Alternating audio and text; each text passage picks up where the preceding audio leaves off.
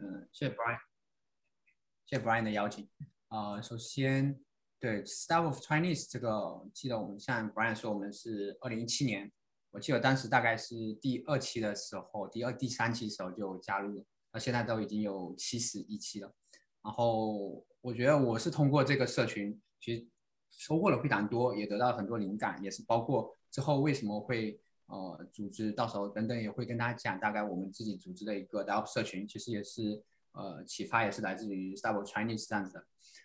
然后呃，没想到能以这种方式来给社群做贡献呢，我也是非常的开心。那今天的话，想跟大家呃分享一下，也其实这是在呃社群的时候，其实分享还这方面的内容可能讲的没那么多，但是我觉得尤其呃有一些还是我个人觉得还是。啊，蛮有价值的。就比如说像我自己一些如何找到工作的这种方面的这些经验，因为我自己的工作经验，呃，应该 DevOps 的工作经验真不多，就一年的时间。然后之前找这个工作经验的话，其实呃也有很多技巧等等也会讲到。然后我希望这些技巧啊，然后这些方法能够给那些想要入行的或者已经在行业里面想要跳槽的这些朋友同学啊一些启发吧。那今天的话，我可能会主要是围绕啊七个方面跟大家进行一个分享。第一个的话就是，嗯，为什么我会选择 DevOps，然后包括我是如何找到我现在这份工作的。第二个的话是关于我现在公司的呃介绍跟日常工作，呃这些的话，包括底下第三个部分的话和岗位介绍的话，我不会讲的太泛，因为第一个首先我知识有限，我对这个行业其实也不是很了解，所以我觉得对我来说可能。嗯，更好的是讲讲我现在自己的公司，我亲身经历的公司和我正在做的是什么。尤其在 DevOps 这个行业，其实它的工作的内容非常泛。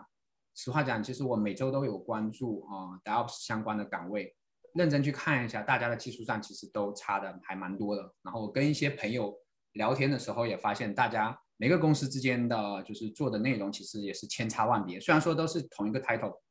同一个就是岗位，但是做的都会不一样。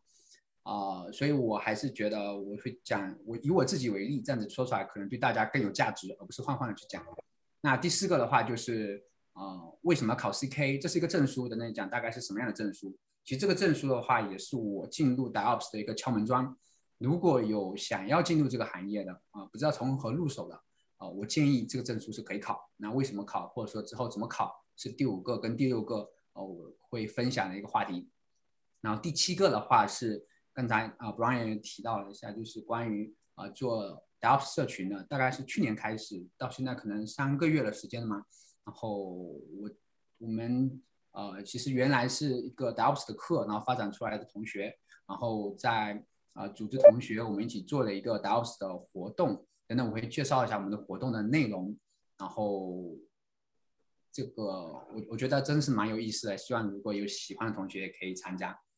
那从第一个开始吧，就是我为什么选择 DevOps。那我先介绍一下我个人的简历吧。啊，我自己的话，其实呃，尤其我先从学历开始说，学历真的是我原来是本科是在国内读啊，但是读到大二的时候，我就发现那个学校是不行的啊，几乎感觉学出来学完四年也没什么用。那后来刚好有这个机会，就来到啊加拿大，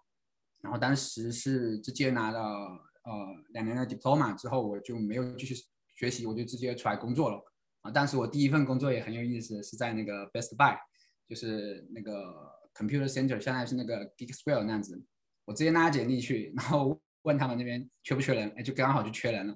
然后就拿到了第一份工作，其实就是在前台，相当于是维修电脑啊，拿手机贴屏啊，啊，导致后来我很多朋友的话，基本上电脑有问题，手机 要贴膜的话，都是来找我们，所以大家有需要的话，也是也可以来找我，我觉得这项技术应该忘不了。然后干了两年之后的话。嗯，就感觉好像没什么前途，因为当时发现，呃，我的主管的话，他干了十几年了，跟我做的几乎没什么区别，除了说多了一个安排人事之外，所以我觉得这份工作肯定不行。啊，当时也不知道要做什么，包括啊，对这个行业认识也不深嘛，然后就想到还是回国看一下，机会比较多，然后就回国回到我家福建的嘛，然后到厦门去工作了大概两到三年。头两年啊，工作三年，然后头两年的话就是放飞自我，去想看一下什么喜欢的，然后适合什么的，就不知道真的不知道自己要做什么。然后走了两年之后，其实干的还蛮多的，就有一些做做过销售啊，也做过，嗯，差点做会计的，然后也跟朋友出来打算，就跟着他出来创业，然后后来就是最后的最后最后一年的话，发现自己可能还是比较适合在 IT 行业，啊，也是在机缘巧合同朋友的推荐之下进了一个相当于民企的中型的一个互联网公司嘛，然后当时是做运维。其实当时我对运维也不是很了解是什么，其实也就是我们说 system 的命。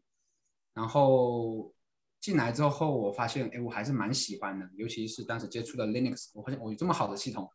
然后包括跟，尤其是周围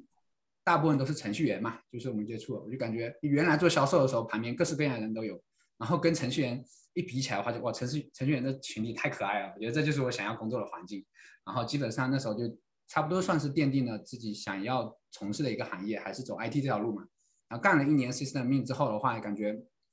嗯，啊，我觉得可能会到国外来发展，因为从我的经历、从学历来说，在国外呃国内的话啊，就可能得不到一个更好的机会。然后想国外的话，可能会有更好的机会。嗯，尤其是像加拿大这样子的话，大部分都是大银行这样子大公司，可能会有更好的嗯时机吧。啊，当时就来到了多伦多。我之前是在卡尔加里，但是我觉得多伦多的金融行业会比较多，所以在多伦多选择选择登陆多伦多嘛。然后在一个 mutual fund 一个金融的公司里面找了一份，嗯，他们 title 是叫 release analyst，工作内容主要是 Jenkins 的 pipeline 的部署啊，然后后面也有 ops，然后也有 Unix team，然后跟他们进行配合进行发布，主要是在发布这方面。然后干了大概两到三年左右的时间。去年的一月份的时候，找到的我现在的这个第一份 DevOps 的工作，呃，到目前大概真的是整整差不多快一一年时间了。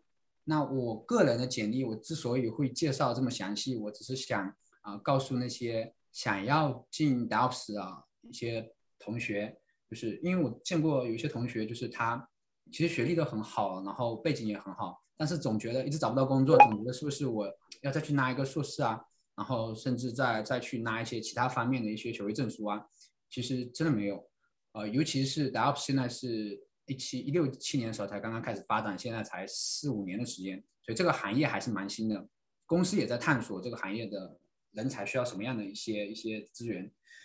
目前来看的话，学历。几乎是没有什么考虑的，因为我在我面试的这么多家公司来说，没有人问到我学历。然后经经验的话，应该算是重要，但是因为这个行业也太新了，所以经验来说的话，也不会说换来那么便。呃，我是说初级的啊，但是高级就不一样。所以要入这个行业的话，我觉得呃，大家首先就是方向不要往学历那边跑，还有一个就是说方法对的，方法非常重要。等等，我会讲一下我怎么拿到我这个啊这份工作的 offer 的，我觉得还是蛮多借鉴意义的。然后为什么要选择 DevOps 呢？呃，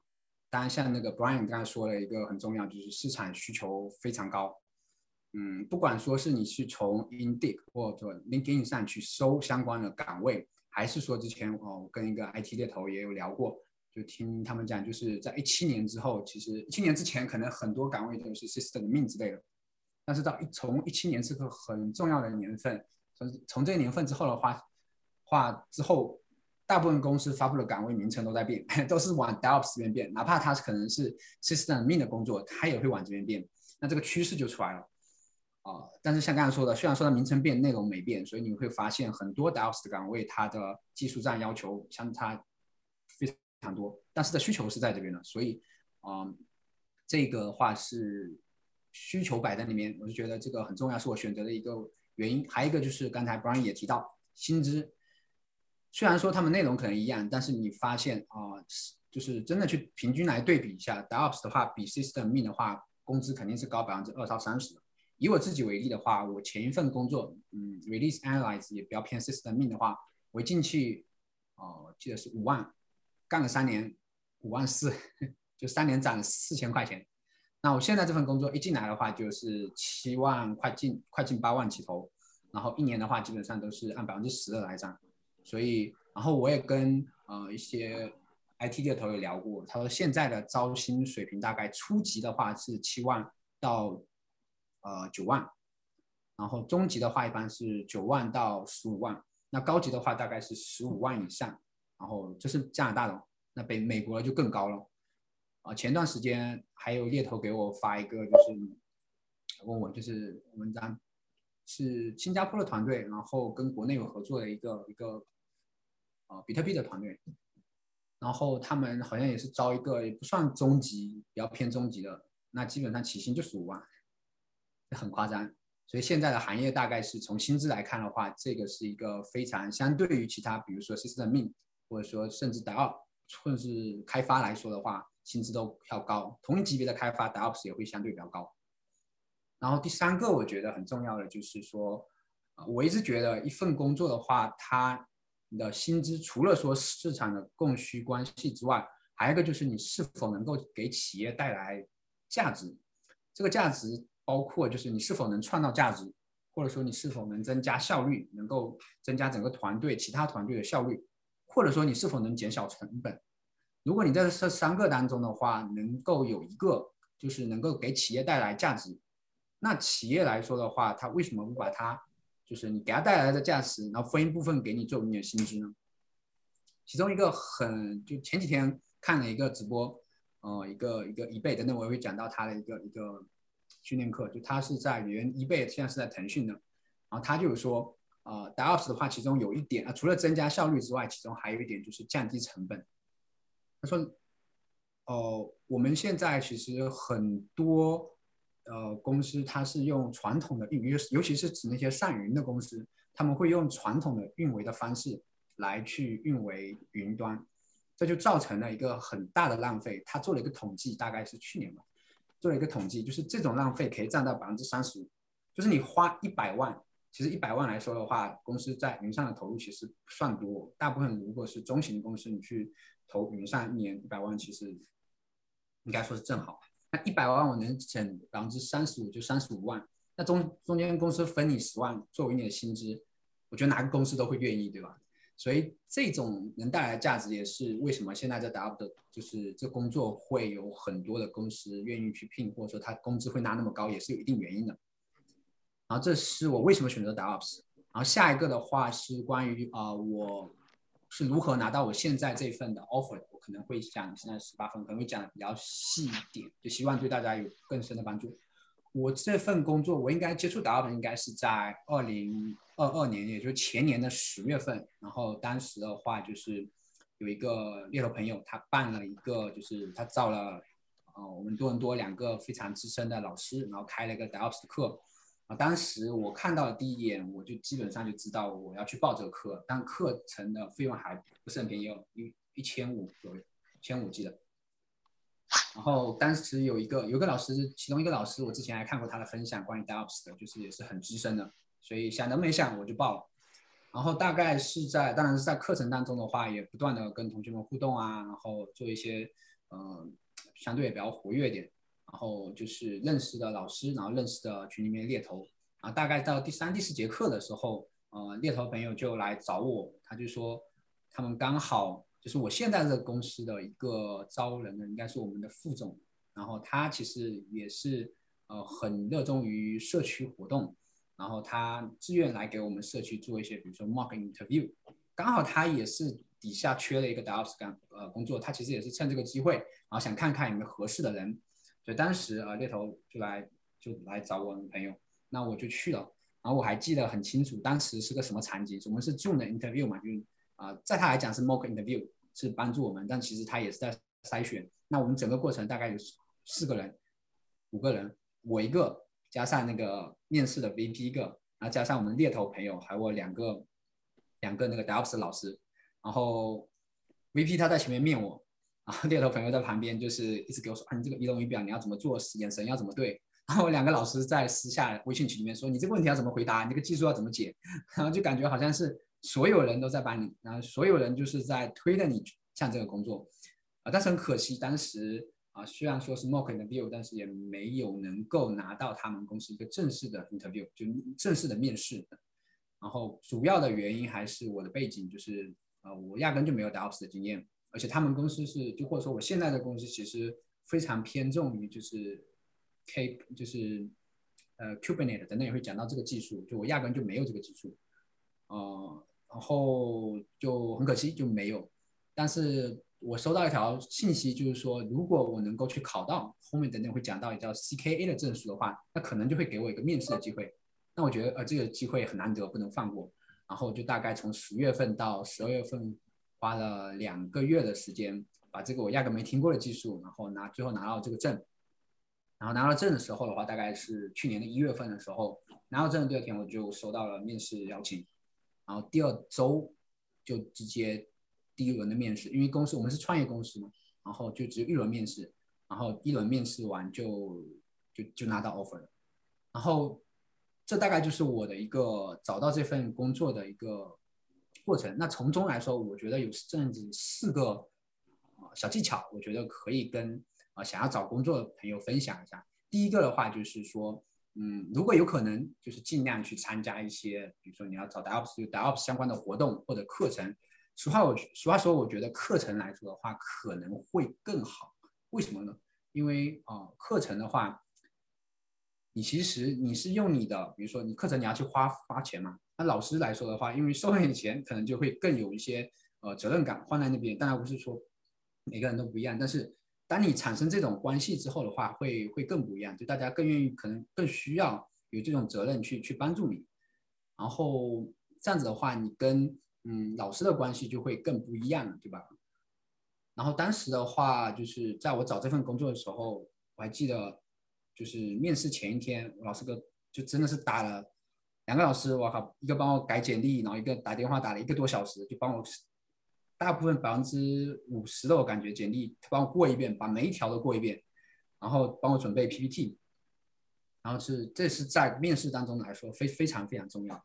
啊，这是通过老师的一个帮助，然后还有一个话就是说，呃，当然像我自己其实报了很多，尤其是我不懂大家有没有听过，就是啊啊，InfoQ 底下有一个叫极客时间的这样的一个产品，然后它也是针对 IT 圈的很多的课程，这课程其实我报了非常多，啊，大部分也都是跟 d 啊 d a p s 相关的嘛，然后其中就有一个很有意思的经历，我报了一节课，呃，是关于 NGX 的，然后报完看完了。啊，当时是什么发生一个事儿？就是我们公司是在也是在弄跟 Nginx 相关的一个，就是呃反向代理的一个问题，花了一周时间就没有解决，就不懂怎么办。然后社群求助啊，然后各种事情我都办过了，然后就没就没办法。后来我就想到，哎，有这个课程，这个老师当时刚好好像经常看他评论的里面有留他自己邮箱嘛，然后我就抱着试试看的态度，然后就给他邮箱发了一份啊邮件，就说呃我是谁，我买课程非常喜欢。然后我遇到这个问题具体是什么？然后关于 Nginx 的，然后能不能给我指点一下？我本来其实也没有抱太多希望，没想到第二天真的回我了。他这个是那个老师，我记得是是陶辉老师，他是现在呃智联达的 CTO。没想到人家那么忙还会给我回复，而且一句话就点到点上了。我就没有想过那个点，就是说问题可能不是在 Nginx 上，可能是在前端的一些一些问题。然后我就顺着他的思路去找，然后就发现哎，问题真的是那个问题。所以说，你说，嗯，参加活动、报名认识人，其实尤其是在这样子的一些时候，你会知道你懂的有什么问题，要有谁可以帮助你，对吧？否则的话，你上网去问，其实还是蛮盲目的。所以我觉得这是一个参加活动、报课程的一个好处。还有一个的话，就是有可能的话，去多结交一些，尤其是不管说是 IT 猎头的朋友，或者说是 HR 之类的朋友，其实这个还是蛮重要，尤其是猎头。因为我有之前在找工作找工作的时候，有遇到一个帮我很好，之后也是算是我导师的一个，现在是在一个很大的公司里面是做呃 director 级别的，他也是招人，然后他就跟我讲过，他招人的话，百分之八十的简历都是来自于猎头，甚至九十，不夸张的讲，尤其是公司越大，可能跟猎头的合作更多，因为真没时间去一个个去筛选，所以他需要这样子一层过滤，然后这个就让我想到前几天其实也看到。有一个，就我们经常会说三十五岁焦虑，然后上还看到一个报道，就是说，啊，三十五岁或四十岁之后的话，呃，经验很丰富，但是还是找不到工作，那怎么办？后来就看到一个相对比较资深的猎头的 HR 就说的话，就是你真的如果过三十五岁、四十岁之后的话，你压根都不应该去找工作，而不是说你不应该跳槽，而是说你应该让工作来找你。那你怎么能够让工作来找你呢？那你可能就要去认识一些，就是掌握就是有工作资源的，比如说像猎头、像 HR，当把你呃把你的就是简历，把你的能力，如果你多跟他认识之后的话，人家认识你之后，当有好的一些工作机会的话，人家当然第一个会想到你，对吧？对于猎头来讲的话，他也希望把这个啊，因为这是他的一个工作，对吧？也是他的一个生活，就是收入来源，他也希望给你匹配上。所以如果能多结交一些这些朋友，并且把你的一些在专业方面的一些能力能展现出来，让他能够去匹配，其实这个是一个。能够保证一个在三十五岁之后的话，就不用再去啊去投简历，也不用再去担心就是公司不行啊，或者说公司涨不了多少，待了也没意思，这样怎么办？就这种焦虑会比较少，你机会就会更多。然后我觉得这个还是蛮重要的，尤其是真的是感觉三十岁之后的话越来越焦虑了，反正我是这样子的。然后第三个的话就是说，尤其参加社群非常好。但是我觉得还有一个就是可以多做一步的话，尽量去做一些嗯对社群有价值的事情。我觉得我自己的话，之前不管说我是在 Stop Chinese 还是说我现在之前报那个课，嗯，我觉得让我来说收益非常大的一个小习惯就是，呃，在我那个课上我也是这样子，就是老师讲了一些我觉得很重要的，我做一场啊课程笔记，做完之后跟大家进行分享。其实可能对我来说确实没什么，可能就是个习惯。但是对其他同学来说的话，他可能拿到了是一个另外一个人的观点，就是他可能没有注意到的这些观点，或者有些同学没来参加，然后他就可以收获一些，哎，就是快速的收获一些有用的事情。那其实对他人这就是一个很小的价值啊，这是其中之一。然后还有其他的一些不用很大，就是很小的价值。你这样子做，实话讲，嗯，对你来说，实在对我来说，我分享出去我也没缺什么，对吧？这东西拿也拿不走。但是对别人来说的话，哎，别人有用啊，到时候的话，别人也就会认识你。那到时候的话，可能别人有什么好东西，可能也会想到你。我真的是从我在做社群之后的话，我获得了非常多呃朋友的，不管说是关心啊，还是给我分享一些他们的经验，我是从中收获了非常多。我就觉得，就这个是我在嗯在做社群的时候我自己的一些小心得吧。还有最后一个会比较细，就是啊。如果说大家去面试，尤其是 DevOps 的面试的话，强烈建议准备一个 PPT 啊，因为现在基本上公司都不会就当场面嘛，都是用 Zoom 的这种形式来面。那你他会让就是很多人可能就是盯那个屏幕看那个画像，其实这个还蛮影响节奏的。那 PPT 为什么好？因为它会帮你带节奏，你把你要说的东西，其实以 PPT 的方式啊带出来。你开场前你就说，哎，我准备了个 PPT，我们给大家放一下。大部分的面试官不会拒绝的，他就说，OK，那你先换一下。换完之后，大家会发现他们的很多问题可能都是来自于你的 PPT 当中。那其实就帮助你去把整个面试的流程更更加可把控，把这些问题锁定在一些你更熟悉的问题上，而不会就是呃一些陌生的一些题目，考官临时想出来的话，这样子会保证你整个面试会更加顺畅。然后其中一个更细的话，就是如果有可能的话，尽量去画流程图。关于流程图的话，给大家推荐两款啊网上的免费工具，一个叫做啊这个 Lucy 的 APP，还有个 Joe.io。然后我之前因为为什么会推荐？因为我之前其实在画流程的流程图的时候，也一直在一直在犹豫，就是或者说感觉原来是或者说 Microsoft Visual 那可以嘛，但是发现太重了，而有些人大部分人也没有就是买它这个软件，对吧？这两个软件之所以好，一个之所除了免费之外呢，还有一个话就是他们有一些就是专门针对，比如说 AWS，它有 AWS 的图，你画出来会更更专业。所以啊，推荐这两个软件。就在，然后这个 PPT 尽量去做，很重要。我觉得，尤其是我这一次的话，我觉得其中起到百分之四五十的作用一点都不为过。那这是我。啊，为什么选择 DevOps？我个人的经历，包括我怎么拿到我现在这份工作的一个一个过程嘛。啊，希望对一些正要进入这行业或正在面试的同学有有帮助。那第二个我想跟大家分享的是关于我现在公司的一个介绍，嗯，还有我个日常工作。那我现在这家公司的话是一个非盈利的组织，一个小型的创业公司。虽然说创业，但是一七年、一五年应该就已经开始了。后来这两年的话招人比较多，因为跟德国那边我们的客户很多都是在德国嘛，然后也有合作。我们主要是做一些医疗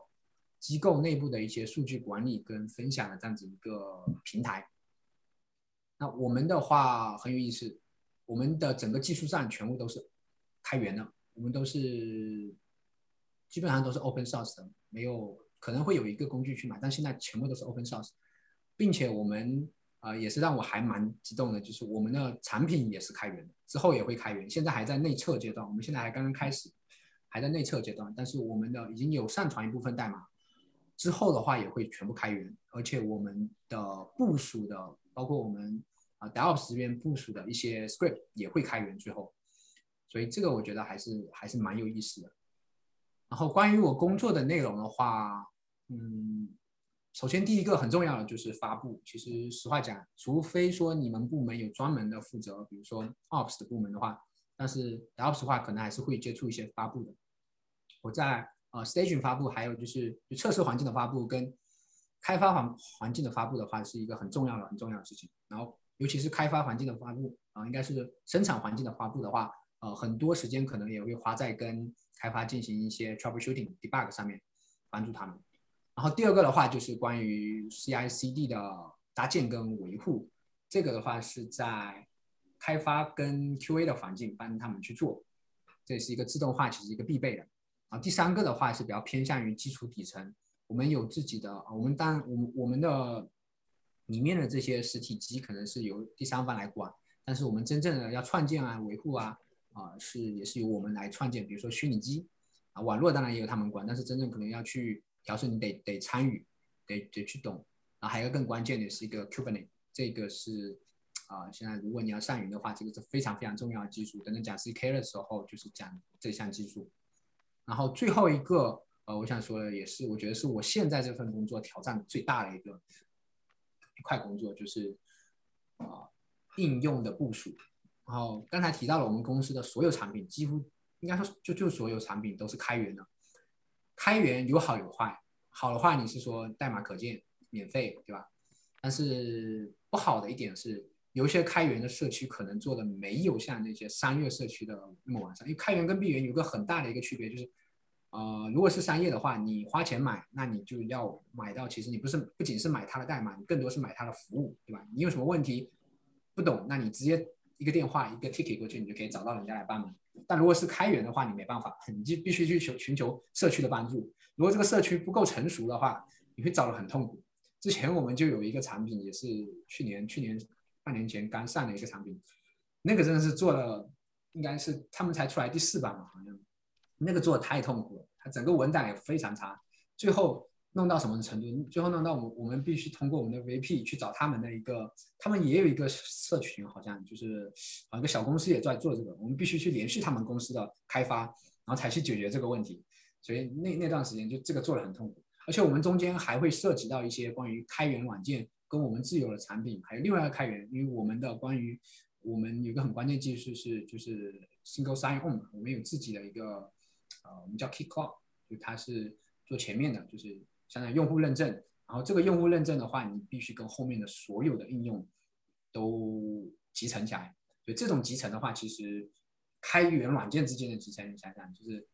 肯定是没有说像那个比较成熟的软件来说的话那么好。所以这一部分的时间，就是不是说你花多少时间你可以解决的。有些东西甚至无解。我们还有一点软件真的是无解，后来只能去找一些方法给它。我们说 work around 就把它弥补掉，所以这一块我是觉得非常非常有挑战性但是也是因为这一块来说的话，我学到学到了非常多。我知道了怎么去去社区里面求帮助啊，遇到什么样的问题要去，真的是有不同的社区。你有的社区可能 start overflow，你可能去找，但有些你必须去，比如说啊像 Slack，或者说呃比较常用的那叫什么呃呃。Discord 对吧？你说它每个社区在平台都不一样，那那通过这个的话，你就知道怎么去找不同的社区。然后我这是我觉得最有挑战的一部分的工作内容。然后顺便说一下，我这个工作，我觉得目前呃和我跟周围的 DevOps 同同学聊聊的时候，发现其实还是还是比较靠前，因为我们是创业公司嘛，所以技术会比较大胆，所以这种方式我觉得是算比较激进的，对一种。但是还是蛮典型的 DevOps 的一个工作。这是关于我公司跟我日常工作的介绍。然后这下一个会比较细一点的是关于我现在的工作用到的技术栈。像一开始说了，DevOps 的话，它的技术上真的非常多，你去看一下，你可以拉一个非常非常长的清单，而且这清单也每一年都在变，每一年都会有一些比较新的技术来出来。那我自己的话，我们现在公公司用到的比较多的是第一个肯定是 Linux，Windows 我们就两台机子做 AD 了，但是那百分之九十九基本上都是 Linux。啊，顺便说一下，这个我觉得呃，如果你想要进 DevOps，不管是 DevOps System 面的话，Linux 一定是个基础，是逃不了。而且非常非常重要。然后第二个的话就是取决于公司，但是真正的我是觉得大部分公司啊，这个其实现在是非常重视的，就是尤其是你要上云的话，就是容器这方面。如果提到容器的话，容器管理的话，Kubernetes 肯定是第一的。嗯，然后还有一个 Docker，你也必须去了解。像我们社群现在，我们现在其实先从 Docker 开始开始讲，然后之后我们也会讲 Kubernetes。然后这是两个我们用到很。我们公司我现在在岗位用到的技术，还有就是 script 的技术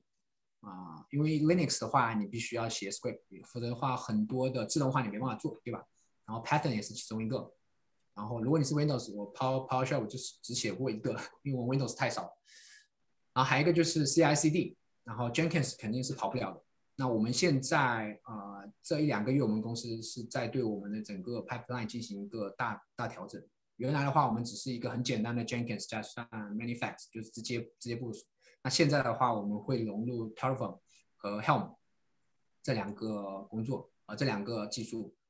哎，顺便说一下关于那个证书，顺便讲一下 Linux 的话，就是啊，C S 啊都是红帽的一些证书啊。基本上如果说你要进入的话，IHCE 就是它应该是 Engineer Certificate Engineer 的话，应该就够了。然后 Kubernetes 的话。就是这三个证书，一般你拿的这两个其实差别不大，对吧？呃，CKAD 的话，D 是 developer，比较偏向于哦开发，对吧？那 CKS 是它延伸出来一个关于 security 的。哦，Docker 的话，就是我们这次活动的话结束，希望这期结束能拿到这个证书，就关于 Docker 的证书。然后 Terraform 的话，刚好前段时间刚考完，然后它这个证书的话是也是相当比较基础的一个证书，它这是比较偏一个。嗯，底层的 IT IT 架构的，就是什么部署个虚拟机之类的这种，啊，还有一个 Home，这是如果你用 Kubernetes 的话，你一定是离不开 Home，它这是一个打包的 Kubernetes 的一个打包部署的一个软件。然后还有一个就是 Configuration Tools，比如说 Ansible 会用的比较多的，啊，它也有自己的一个也是红帽的一个认证。然后 C SCM 是 Source Control Management，就是关于版本控制的。Git 肯定是少不了的，这个不管你是 DevOps 还是 Dev，甚至 QA，基本上都跑不了了，这个太重要了。然后还有大部分我们公司是用 GitLab 嘛，内部用 GitLab，但是我们现在外部的话，像刚才说的，我们的产品是开源，所以我们现在在啊在 GitHub 上面有我们自己的一个仓库，然后我们的一些代码已经已经放在上面 VIE，如果感兴趣大家可以去看。Monitor 跟 Logs 的话，我们是用 ELK Elasticsearch。然后，因为 Kubernetes 的话，大部分用 Kubernetes 的话，用监控都是 Grafana 跟这个 Prometheus 两个来做的。然后 Database 的话，我们比较简单，嗯，没有太重，所以就是 Postgres。然后这个的话，我划掉的原因，但又列出来，是因为我们公司现在还没用。但是这个其实是 DevOps 来说也是非常非常重要。你要善于，这个是逃不了的，我们可能今年应该是会上，啊，这是非常非常重要的一块。然后最后一个话，其实也不是技术嘛，但是我之所以会在这边提提出来，可能是想给那些嗯想要入这行的同学一个小的提醒，就说实话说，公司或岗位热啊，或者说他有红利在，很很重要，所以这个所谓的呃选择大于努力嘛，但是你最好也得看看这个工作，每个工作都有它的特性，如果这工作不符合你的特性的话。我也觉得可能也要慎重。那我个人对 DevOps 的理解的话，它其中有一个特性，通过它的名字就能看出来，Dev 跟 Ops，它其实就相当于是个桥梁。桥梁的话就是个连接器，连接器的话就是当我们，尤其像我现在工作当中，其实很大一部分是跟是帮助开发他们去呃做一些跟基础架构的一些一些协调，如何去部署这些方面的工作，所以。沟通交流这方面是还是还是蛮多的，包括我上一份虽然说不是 DevOps 偏 C 的命，但也是有很多要跟开发进行协调的。如果说你是比较嗯呃比较相当于极客的话，然后想一个人写代码的话，我觉得可能你不一定不一定会喜欢，因为你发现你的工作时间上，你经常会被人打断，别人这边问你一个问题，问你一个问题，嗯，可能都会把你烦死。但如果说你真的是觉得，呃，像我我自己是真的是还是非常喜欢，尤其是跟程序员这个群体打交道的时候，我也很愿意去帮助他们，但是也是我自己获得价值感的一种方式。然后这种通过帮助他人的话，呃，我觉得这个是这个岗位的一个很有意思的一个特色，所以我把它列出来的话，希望大家呃也对这个岗位呃有一个不同方面的一些一些更多的认识吧。然后这是关于哦现在的这个工作的岗位跟相关技术。那接下来是关于啊为什么要考 CK？首先来说一下什么是 CK，呃，它就是针对我刚才一直讲到一个 Kubernetes，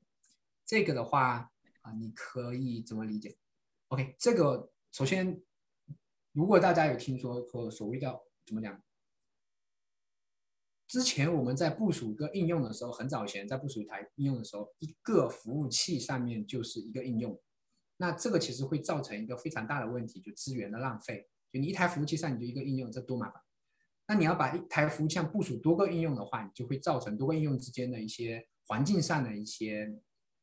干扰跟影响，对不对？所以后来就产生了一个叫做呃容器的这样子一个技术。所谓的容器，你可以理解为它是一个隔离的环境，它就是一个程序。但是它是一个通过 Linux 一个技术产生的一个隔离的环境。那有了容器之后的话，你在同一台服务器上就可以部署非常多的一些一些那个应用。但是如果当你的应用这些容器多的话，你不可能一个人，你一个容器没问题，你可能开启都没关系。但是当你有一千个、一万个，像现在基本上你一个双十一的话，跑个十万个容器很很常见。你让人来控制，来人人来管理，某个容器断了，然后我要给它开启，我要去监控，几乎是不可能。所以你要在容器的层面之上再多一个我们所谓的容器编排，这是我们下一周会讲到。其实，在我们的 DevOps 的分享课上就讲到容器编排，就这个是在容器之上另外一个层面叫容器编排。然后容器编排的这一个技术，目前最流行的就是一个 Google 的一个技术叫 Kubernetes，这是诞生于 Google 的一个技术。然后它的有一个专门的认证叫 CKA，叫做 Certified 啊 Kubernetes Administrator。然后它这个其实它这个也很有意思，它是来自于一个 Linux 的基金会底下一个 CNCF 这样子一个基金。然后它里面其实这个基金诞生了非常多，目前在尤其是在云计算方面非常啊非常热门的一些技术，比如说啊 Fronted，还有一个 Helm。然后 Prometheus 啊，Containerd 啊，这些都是来自于这个基金会的。然后 Kubernetes 的话是它的一个明星产品。然后这个证书就是关于这个。那为什么要考这个呢？第一个也是刚才我在讲我个人经历的时候，你发现十月份我就接触啊，去前年的十月份我就接触到我现在这份工作，但是连面试机会都没有拿到。那后来我怎么拿到面试机会的？就是这个证书。就通过这个证书的话，起码说进不进不知道，但是我拿到了一次面试机会。那这个其实是个很好的，对企业来说，它就是一个敲门砖，对吧？你敲敲开这个工作的一个敲门砖。然后还有一个就是这个考试本身，我觉得很有意义。就不管说你是拿来工作，还是说你已经在这份已经是 DevOps 的工，呃，这份这个行业里面了，然后你想去去了解这个技术，或更深入的研究这个技术的话，那这门证书我觉得也挺不错的，因为它的从它的考试形式来看的话，就是还蛮不一样。其他很多。我所接触的一些大部分七八十的考试可能都是多选题、单选题、选择题，对吧？那这个考试的话，它十七题全部都是上网操作题，很简单，你会就会，不会就不会，就这么简单。它这就模拟了有很多场景下，其实我发现我在公司工作的时候都用到。考试里面就是比如说像升级那个版本的话，这我公司真的是用到了，所以原原本本的就是它考什么，我公司用到什么，所以它的实用性就很强。所以这门证考出来之后的话，是能够真的是从啊从工作的角度来给你提升这方面的一些经验。然后这是这个证本身，还有一个最重要的是，像我们刚才所说的，呃，在这个行业，尤其你是比较偏 system 或者说你是 dev 的话，啊，在这方面这这个行业的话，目前 DevOps 是一个相对比较热门的行业。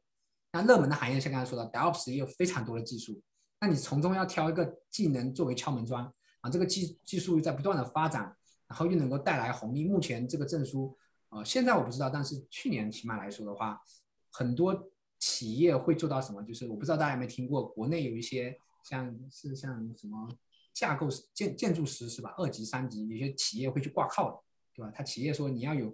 两个二级建筑师或什么之类的话，你你的企业才能够分得一些什么东西资源或什么。然后 Cuban 的话，我记得他也有，他有一些企业的话，你只有公司有两个人有 CK 的证书。然后你可能才在他的一个基金会的一些官网上，你才会名单列出来这样子，所以他这个基金会也在这方面，在这个证书的影响力上也做了很多推，就是呃推动。所以说这个技术目前是在很火的 DevOps 的工作里面的一个很火的技术。所以你要进入的话，你就我觉得真的是抓重点，你就抓到一个最火的技术，然后是帮助你进入这个我们所谓的云时代的一个一个红利，尤其是在。云时代的话，其实我们讲到，云计算、云计算一定是个已经，其实不用说一定是，现在已经是在这样子一个大潮当中了。然后其中作为云成本的管理，那它的本质是什么？它的本质是，呃，按需付费，对吧？就是你用多少花多少。啊，刚才我们也讲到了，就是 DevOps 的话，它会给公司带来价值，其中一个方向的话，就是它能够节省成本。然后关于节省成本的话，呃。刚才也提到了这个数据，很多的话，尤其是从 system 的命转 DevOps 的话，你可能很容易去用运维的方式，去传统运维运维的方式去运维云端上的这个这些资源，这就造成了一个非常大的浪费。所以很现在很多企业也是慢慢对这些如何提高这资源利用率有这种非常高的诉求。那 Kubernetes 的话，在这方面就是一个非常非常强势，因为我们之前对于很多企业来说的话，一直会有这样子的一个一个一个想法，觉得好像业务的稳定性跟资源的合理利用是相矛盾的。就说你资源你的业务要稳定，你经常我们会提到一个词叫冗余，对吧？你要做两个做三个，这样子的话，你才能够保证你的业务的啊稳定。但是勇于另一方另外一个说法就是，其实就是就是浪费嘛，就某种程度上，你就是用资源来，你就牺牲资源来换取一个稳定的这样子一个成本。但是 Kubernetes 的话，它因为它自己是什么？它的机制是相当于是用它的一套理论，用它的一套技术来帮你进行调度，然后把一些可能呃会，它会细化到程序每一个进程，而不是说只是一个虚拟机。所以你你想想，原来的管理只是一个虚拟机的管理，这是非常粗放的。但是当你细化到一个进程的时候，那这时候。的一个管理的效率的话，就是非常不一样的，所以这个是 Kuben 能带来的一个一个非常大的一个利处啊。最后是一句话，我是觉得就是我一直觉得很好，之前在分享的时候也跟同学们分享过，是极客时间张磊他自己有一个关于啊，张磊他是呃，他目前也是 Kubernetes 里面一个贡技术贡献者之一，他开了一个课程几个时间，然后我觉得非常好，我看了两，我看三遍了都有。啊，他最后他有说这么一句话，说，眼下你我可能都已经错过了互联网技术大爆炸的时代，然后也没有在数字货币早期的乐，呃，狂热里分到一杯羹，可就在此时此刻，在沉寂了多年的云计算和基础设施领域，一次以容器为名的历史变革正呼之欲出。那这一次，我们又有什么理由作壁上观呢？一个人的命运当然要靠奋斗，但是也要靠考虑到历史的进程，顺势而为。所以我觉得这是一个非常好的抓住历史红利或者时代红利的一次机会。所以通过 CKA，我个人觉得是能够达到这么一个目的。那接下来这两个我可能不会讲太细，因为我相信来的可能大家并不一定会会去考这个证，只是感兴趣了解。但如果想考的话，其实我会有更详细的一些啊复习资料啊，因为上次考完之后我自己有总结嘛。啊，上次一个一个同学，啊，呃，我们群里面的 Michael 同学，他也去考了，前段时间，然后他说好像内容跟去年的差不太多，所以如果大家有想考的话，我可以跟我说，我可以跟大家分享。然后关于考试的话，啊，有几个很有意思的，就是会说一下，一个是关于价格，它的价格一门证是三百块钱美元，应该美元，然后不要去花全钱，你有两种方式省钱，一种的话你可以用这个。啊，优惠码可以省了百分之十五。还有一种的话是非常建议的话，我每年都会去看，就是每年的十一月三十号到十二月八号，会有一个很大力度的打折，叫 Cyber Monday。然后的话，大概是百分之打百分之六十五，打百分之六十五，就基本上你两个证采用一个证的钱就可以买。所以如果考这个证的话，好了买完之后的话，一年内有效。我去年呢又买了，我前上上个月我又买了买 CKAD 的，然后可能这个这今年年底就必须用掉啊，所以到时候也会去考一下 CKAD 的证啊。如果要考的话，这个很重要。然后时间的话是这门考试是两个小时，十七题全部都是上机题啊，百分答对百分之六十六就可以过了，然后你有一次免费的重新考的机会。然后 tips 的话就不说了，因为它这个也是来自于它它上面的一些 tips。掉的话，同学跟我说，可能到时候这个分享给大家也没没所谓啊。然后考试 day 这个这个就比较详细的也不讲。那在 resource 这边顺便提一下，尤其是嗯想接触或者说不知道如何或者去哪里学习的一些同学，因为实话讲，我觉得学习很关键很关键的一条一个因素就是你学习的这个资源是否是一个很好的资源。你如果去了一个就是啊。什么用就没什么用的资源，那真的是浪费时间。你再勤奋也没什么用。那我自己根据我看了这么多一些啊，包括书啊、网站啊、视频之后的话，我看完之后的话，我觉得最好的一个学习 DOS 的网站，目前来说真的是没有之一的，就叫做 Code Cloud。然后这个网站的话啊，是这个网站，我基本上有机会我就跟大家分享。我觉得这个网站做太好了，我自己有个想法，就是有可能的话，到时候。啊，也模仿。我现在很多的，就是我们分享的形式都按照它的，就是有视频讲解，然后有测试题。啊，它里面的这些，呃，技术其实是非常全的，技术占的非常全，而且都在增。像今年我看今年会上的，我非常感兴趣，像 Jenkins 也会上，然后还有一些我没听过的技术也会上。就他会几乎会把这些非常新的技术都放在这边。然后他今年刚出了一个非常酷的一个一个。一个技术吧，但是它这个技术好像你是花六百块钱那种，反正我已经报了。然后它是什么？就是你自己可以在那玩一个实验室，对吧？然后它其中有这个实验室是非常酷的，就 AWS，对吧？那它这里面的资源开放不太多，就是说你点一下这个，然后你可以去做它的实验。但是它目前来说的话还是很局限的。我跟他们的呃技术有聊一下，就是他们现在还慢慢在开始，还不是很全。对，它就是这些这些技术，但是它就给你模拟的一个就是。这不是模拟的，就是他就给你申请一个账号，但是是现实的账号，你真的可以登到 A W S 上去做一些操作。然后现在的话，支持只有支持这些嘛，然后很多都做不起来，像认证的他做不起来。我前段时间，我上周前前两周刚看，还没做好。但是我觉得这是一个非常非常酷的一个趋势。如果你要去学习的话，我觉得这是一个真的是一个很好的网站，我强烈推荐给大家。然后它也有一些关于考试的，就是它很多视频就是出了就是为了考试，有一些是为了考试。那如果真正考试的话，像 CKA 具体来讲，CKA 的考试它不是太全，啊，或者说不是太准。那如果你要准的话，有一个叫做呃 Cloud Glue Mock 的这个网站，你可以去报它的，它的有个 Mock Mock Interview 啊 Mock Exam 还是蛮准的，跟考试内容很像啊。但是它这个是怎么讲？它除了考试的内容之外，它的视频课程太差了，看不下去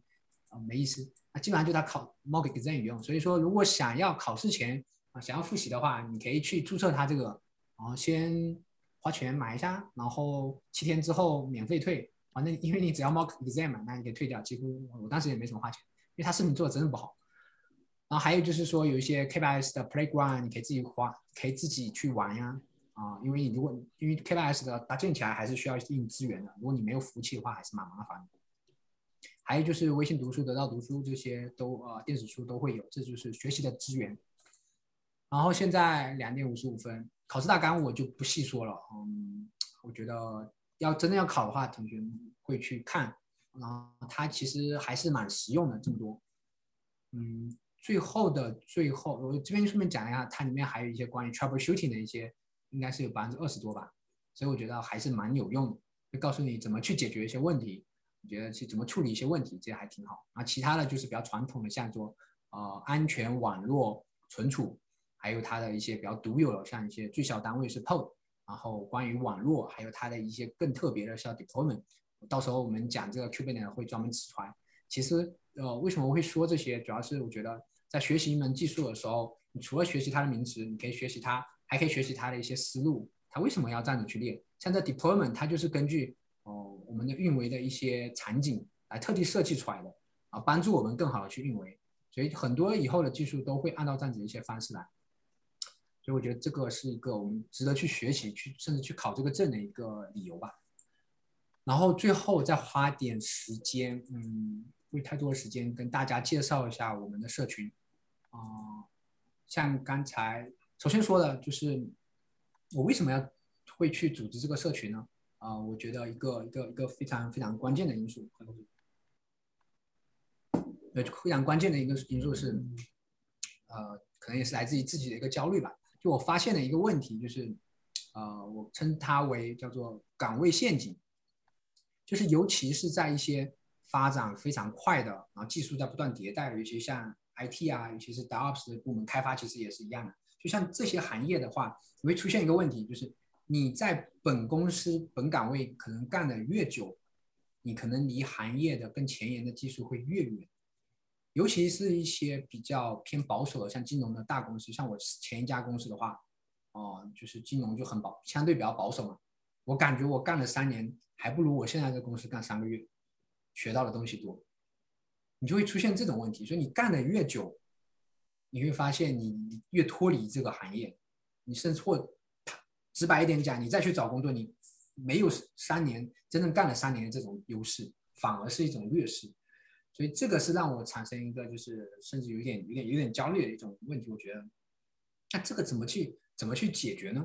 呃，而且而且还有一个问题就是，当然解决方法有一个，你可以自学啊，你自己私下去自学啊。那实话讲，自学的效率，不管说是可持续性，还是说是自学的一种真正你学到这些东西。面试，我们说句直白一点，面试用不用？面试用用的用不到，或者说你工作当中用的用不到，我打了一个很大的问号。我就是为什么很多公司他在招聘的时候说是两到一到三年的工作经验，不是说一到三年的自学经验，中间其实还是差非常多的。后来我自己想了一下，自学跟工作经验到底到底差在哪里？我目前能想到的一个答案就是。啊，自学它缺了一个非常关键的东西，就是它缺了一个真问题。这个是什么？什么叫真问题？就是说，在工作当中的话，很多问题是你同事给你的，是你上班就是真正遇到了。就这种问题的话，你可能到另外一家公司，你照样会遇到；另外一家公司同事照样会给你提出来。它就是一个本质的问题，你不解决你就跨不过去，对吧？像一些为什么说一些成熟的公司的话，它你你这种问题。这种问题用的问遇的比较少，是因为它已经很成熟了，这些问题已经被早期的员工已经解决掉了，现在都是一个很稳定的系统，你只是一个维护者，对吧？那维护者的话，无非就是跑跑他们的一些程序而已，你真的学不到什么东西。那这种问题的话，你在书本上真的是看不到。所以说我之前我在做啊，在社社群的时候的话，很多同学会说希望多讲一点跟工作经验相关的。这也是我自己的一个感受，我非常希望如果有这么一个人，或者说这样一个社群，他能够呃分享他工作当中，他实际工作当中遇到的这个问题，我觉得只要他能把这问题抛给我，哦，我哪怕是在我自己的基础上去去去实现出来，去解决这个问题，我觉得这也不亚于工作经验，我觉得这就是工作经验，而且你会发现，呃，你学，比如说很简单，像我学完 CKA 证书的时候，虽然说也可以上机操作。但是真正我在工作当中真正学到了，还是那些呃同事给我提出来的。哎，你这个为什么是这样做？哎，这个出现的问题你怎么解决？就这一个个真真问题抛给我之后，我才发现，哎，我这个证书不能说没学，但是真的是没学透，对吧？所以这个工作经验我是觉得很重要。那我能提出来的，我能想到的目前的一个解决方法就是组织社群。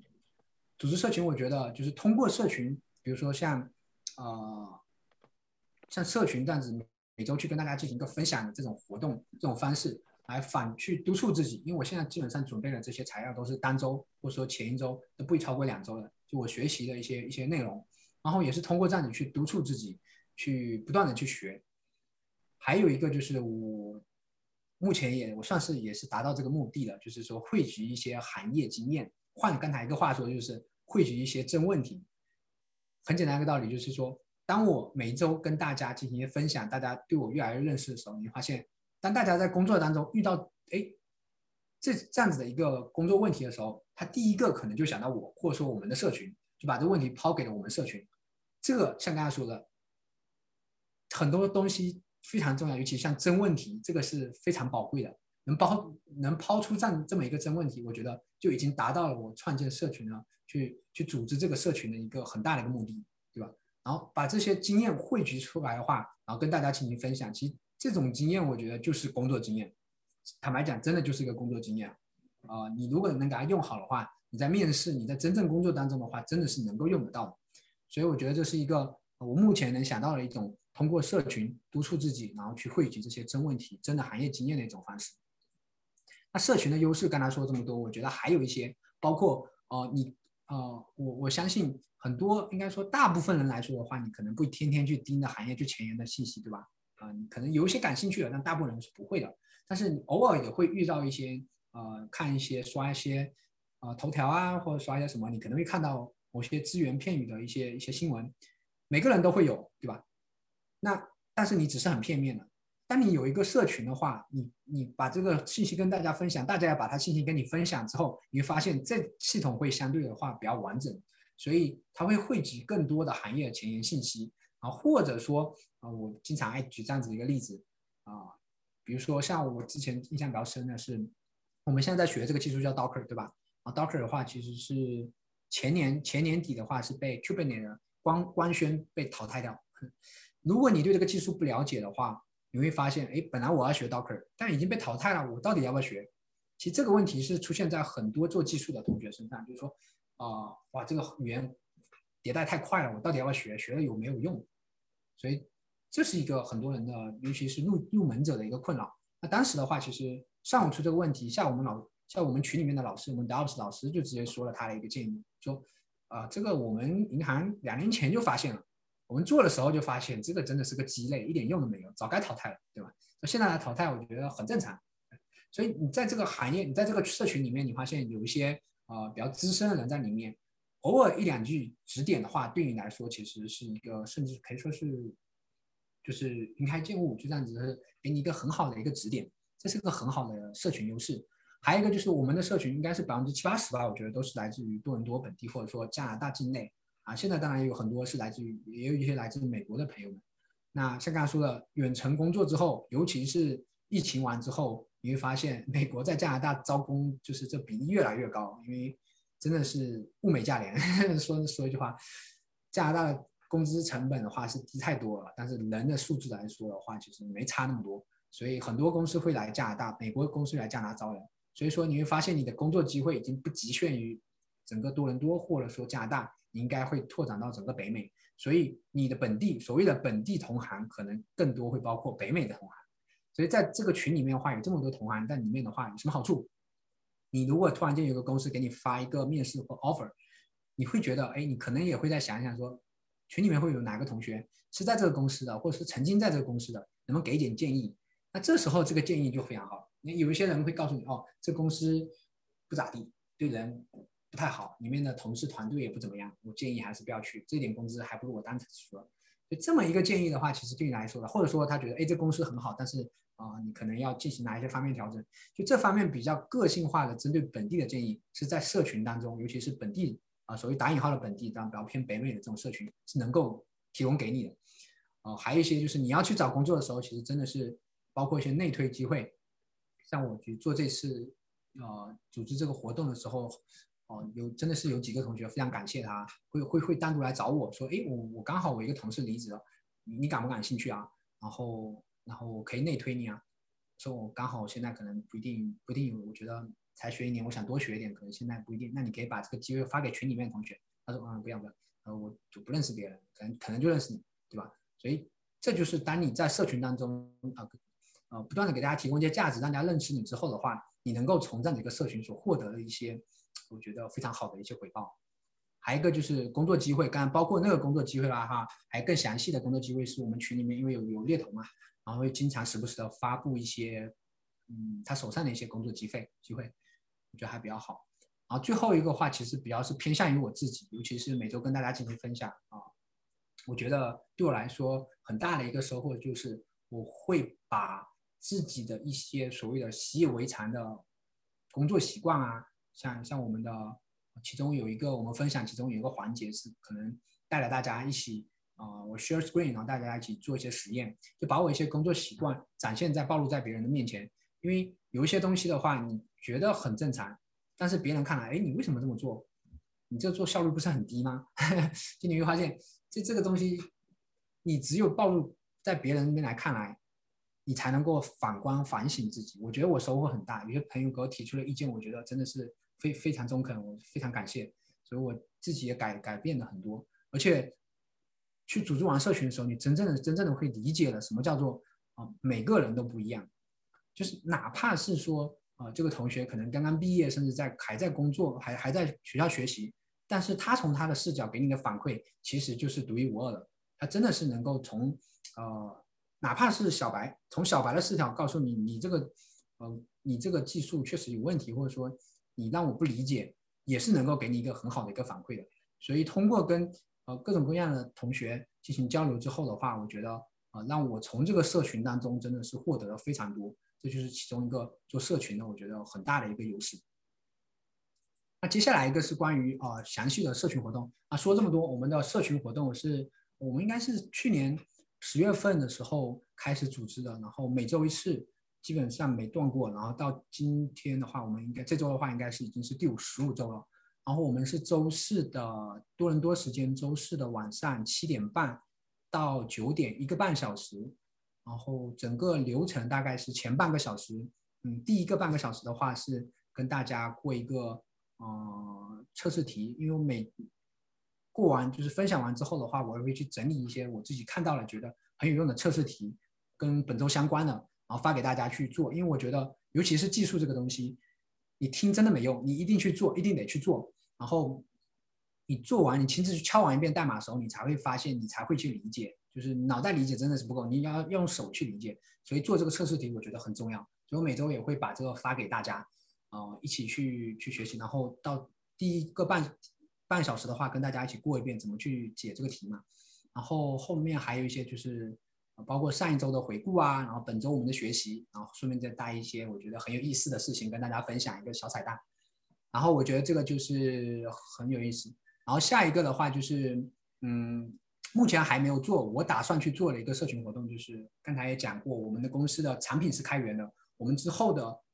DevOps 的就是部署的这些一套的呃 script 脚本这些也是开源的，开源的。然后到时候等我们现在还在搭建，那等搭建完之后的话，我希望有这个机会带来大家，就是把这些东西一步步怎么做出来，然后展现给大家看，然后最好的话是能够开源之后。哦，同学们也可能也可以在家里面把这个东西做出来，这样子的话，这个就是你的工作经验，对吧？我觉得，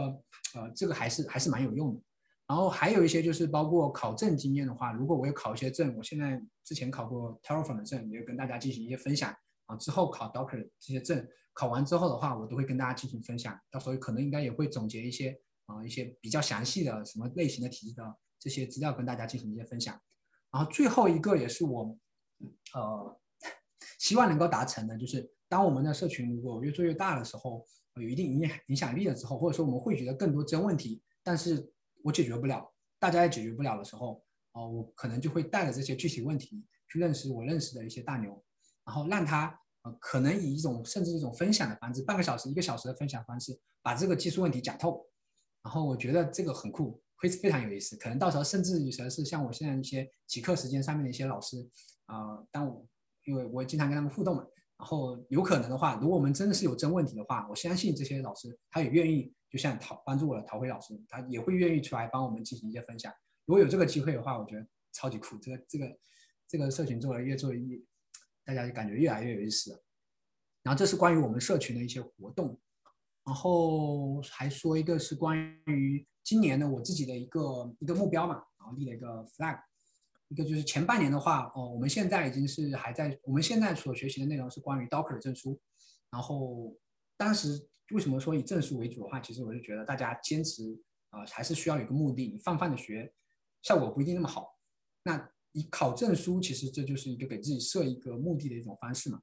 那 Docker 证书的话，我打算大概是五到六月份的时候，我们大概把这些学完之后，我先去考。考完之后的话，嗯，会把最新鲜的资那个信息带回来跟大家进行分享。然后下半年的话，我会去考一个 CKAD，反正我钱都已经交了，肯定得考。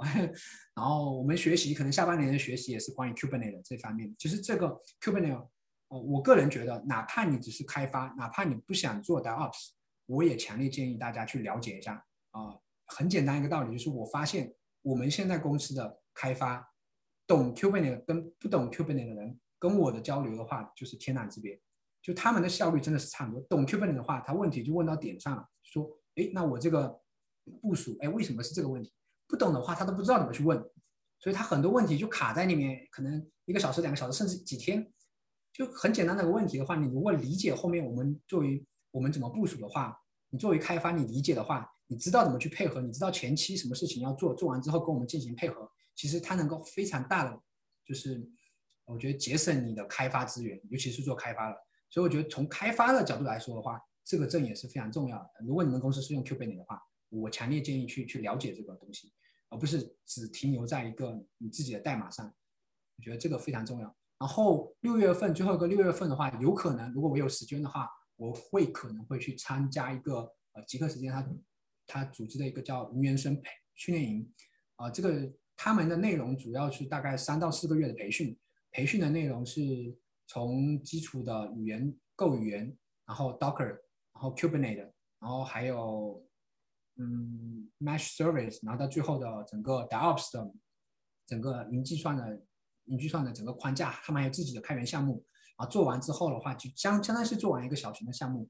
然后做完之后的话，可能会在这方面会有一定的提升。然后里面的这些老师，呃，讲师的话，他是原一倍的架构师，然后现在也是 K 八 K 八 S 的代码构建者，还有包括很多助教啊，哔哩哔哩的技术总监啊，然后 Spark Max 的创始人啊，京东云平台的负责人，他们都是在这里面。有几个老师我也买过他的课程，他们也在这个原生培训营里面。所以如果有感兴的感兴趣的同学，我们可以一起去报名。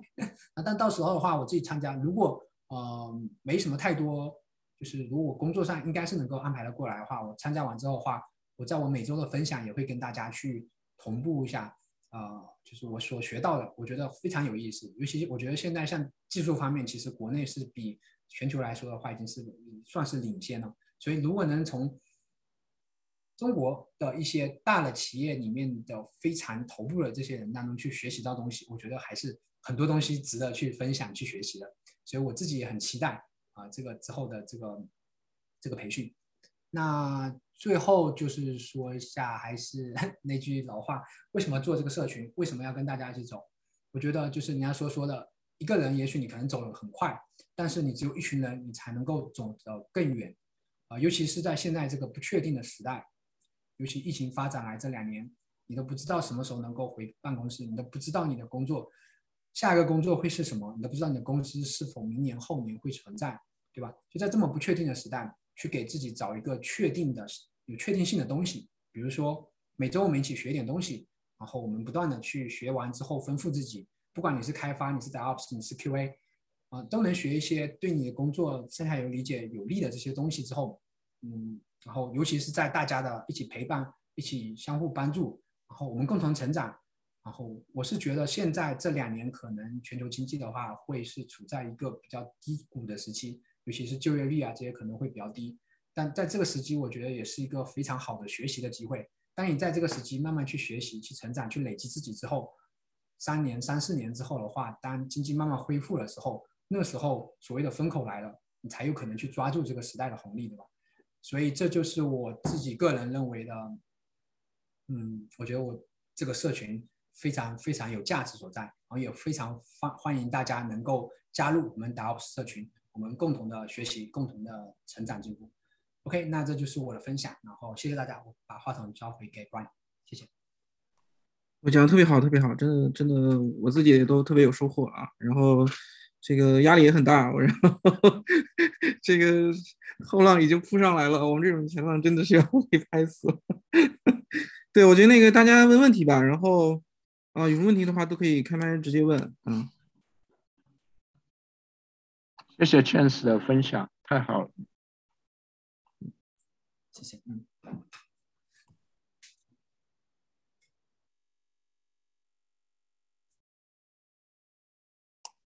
嗯，没有人有问题吧？然后对，呃，我我我先，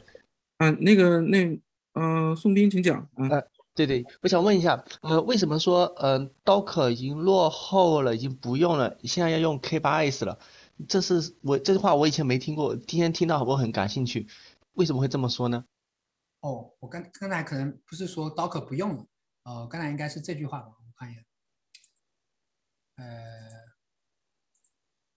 就怎么理解这句话是吧？就就 Docker 啊不是不用了，就是我不知道你有注意到，就是二零二零二零年底的时候，K8S 有发布一条呃他们官网的公告嘛，你现在去查还查得到，就是他们抛弃了 Docker，就是 K8S 不用 Docker，对吧？那呃，现在也不用吗？它已经呃一点二二、一点二一版应该已经已经抛弃了，已经抛弃了。哦，然后其实这个为什么？其实我之前在分享的时候，就在我们的每周的分享的时候有讲到，它早该抛弃了。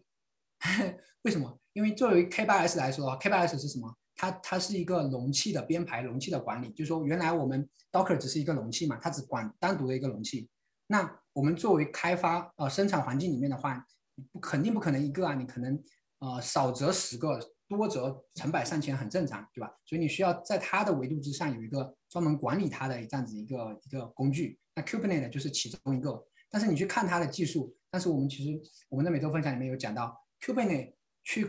就是它管的是容器，而不是 Docker。Docker 它的话，它你可以理解为它也是一个管理容器用的，但是它为了让嗯用户管就是管这个容器的话，就是更方便，所以它设定了很多的界面，就是专门去适配你的，比如说 UI 啊，你的桌面懂好啊，你的就这些程序去适配，所以它 Docker 它管这个容器，所以它多了很多没用的部分。但是 Kubernetes 之前的话，它怎么管容器？它必须，它如果要通过 Docker 的话，它必须有一个中间件，中间件去管 Docker，然后 Docker 再来管容器。但是作为 Kubernetes 来说的话，它可以直接管容器的。它有一种方式，你直接装其实可以直接管容器的，所以你就等于多了两个东西，多了一个适配 Docker 和 Docker 中间东西。所以对 Kubernetes 来说的话，它更好一种方式，因为它这不是给人用的嘛，它是给机器用的嘛，更好的一种方式是直接管容器，你就不要通过 Docker 这个东西。那老师，那是不是说我就不用装 Docker，我就直接再装个 Kubernetes 就可以直接让它建一些容器出来了？呃，Kubernetes 你是理解为它是管容器对不对？但是你底下还得安装跟容器相关的，比如说呃 Container D。Kubernetes 的话呃 Docker 的话，它底下管的就是 Container D。所以你直接其实那个 Docker 的话，底下就管了 Container D，所以你直接光装 Container D 就行了。或者说它还有一些叫 CR、CRI，应该是其他的容器都可以，对吧？这是不是由 Docker 管的？所以 Kubernetes 它是管容器，所以你还是得装容器，但是容器不等于 Docker。哦，这是一个可能要区分的概念。Docker 你就理解为它也是一个一个很优化比较好的管容器的东西，但是真正的底层技术还是这个容器，就是很简陋的这个容器。那老师还有一个问题，嗯那个最近我们公司在用那个 DAPR 微软的那个那个东西，那个嗯 DAPR 跟跟那个 Docker 和 Kubernetes 有什么关系吗？我不知道，我没听说过，好像你在群里面好像说过，所以那个那个我就没有了，因为我真的没接触过。对，那是一个容器嘛。是啊，好像让我把那个容器发的消息都要交给这个 DAPR，那公司又我不很我不太喜欢用微软的东西嘛，但公司又逼得我用这玩意儿，然后我又没查有有太多，其他的就是前面有人用过，好像周边问了一圈，大家都不太用这玩意儿，那你们公司微软的 DAPR，没人用过，还敢让你去用，对吧？公司让我用我也没办法。那挺好的，好像去学一下，好像我是没听过，就是了，嗯所以没办法给太多建议。那算了。嗯 哎呀，微软的，我觉得总总机微软挺怪的，我觉得。嗯，大平台都占的，谢谢老师。不客气不客气，谢谢。嗯就那个 Docker 那个我也补充一下，就是那我太太他们公司工作那公司现在就是已经要放弃 Docker 了。这个呃我不知道有没有技术原因啊，但是有另一方面原因是这个成本的原因，其实挺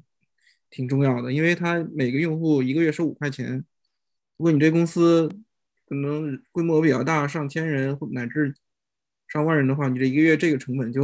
就挺多钱的。啊每天 Docker 还收费啊？对，它那个有一种嗯，Docker Team 是要收费的，嗯就你超过人数 Kubernetes 要收费不？，Kubernetes 不收，它是开源项目嘛，所以这个应该是不收的。哦，对，那个谁澄清一下啊，对对，Doc- Docker 它是大公司，就是你超过项目的你要，但个人使用都不收。对还是你你自己用没关系，但是你要真的是投入到你这个 production 里面的话，就会有这个会有这种成本的问题。对，而且之前之前就是其实为为什么 Docker 会慢慢被淘汰啊？很关键的还是之前的分享时候也讲过，就他们的呃现在已经离职的一个就是算是创始人吧，技术总监，呃非常非常激进。原来的话，Google 他们那些想要跟他合作，就说呃把你的技术开源出来，我们跟你进行兼容，然后 Docker 不肯，因为当你做出容器之后的话，容器是不跟公司产生直接关系的，公司是跟容器编排产生关系。所以容器做完之后，它马上的下一步动作必须去抢占容器编排，也就是 Kubernetes 这个市场。然后 Docker 的话，他们公司的话拒绝跟所谓的 Google 啊大公司合作，所以他就做自己的 Docker Swarm，然后导致了就是 Google 他们必须自己出来一个自己的一个容器编排的产品，所以 Kubernetes 也是这样子孕育而生的。所以后来 Docker 越做越那个很正常，